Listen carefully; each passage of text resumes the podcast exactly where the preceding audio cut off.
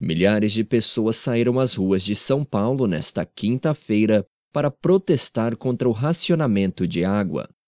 O racionamento está sendo realizado há alguns meses devido à forte seca que castiga o sudeste do país. Segundo a Polícia Militar, o protesto reuniu cerca de 8 mil pessoas. A reserva da Cantareira, a maior da cidade responsável pelo fornecimento de água para 6,5 milhões de pessoas, subiu seu nível para 11,1% e deixou de operar com a reserva técnica.